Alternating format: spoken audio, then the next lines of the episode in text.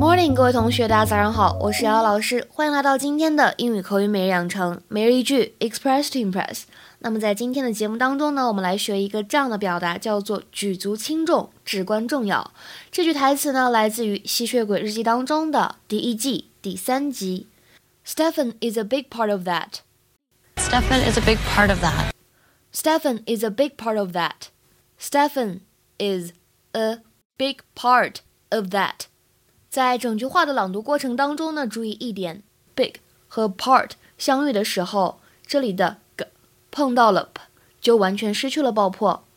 整句话的理解呢，就是 Stephen 在这其中起到了至关重要的作用，或者我们说举足轻重的作用。You know what? I'm just concerned. This is me expressing concern about my best friend's new boyfriend. And I love you for it. I do, but I feel good. It's been a hard year, and I'm starting to kind of feel like things are getting back to normal again. And you know what? Stefan is a big part of that. 在英语当中呢，我们有一个这样的短语叫做 play a big part in something。当然，在这里我们把 play 换成系动词也是可以的，表示什么意思呢？To serve as a major part of some situation or event。那么说到重要的，大家肯定首先想到的词是 important。其实呢还有别的，比如说 crucial、significant 或者 major 等等。那么在这里的话呢，都可以把这个 big 换成以上的形容词。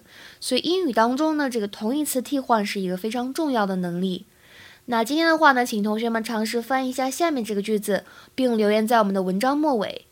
The incredible amount of duplicative paperwork played a large part in my decision to find employment elsewhere.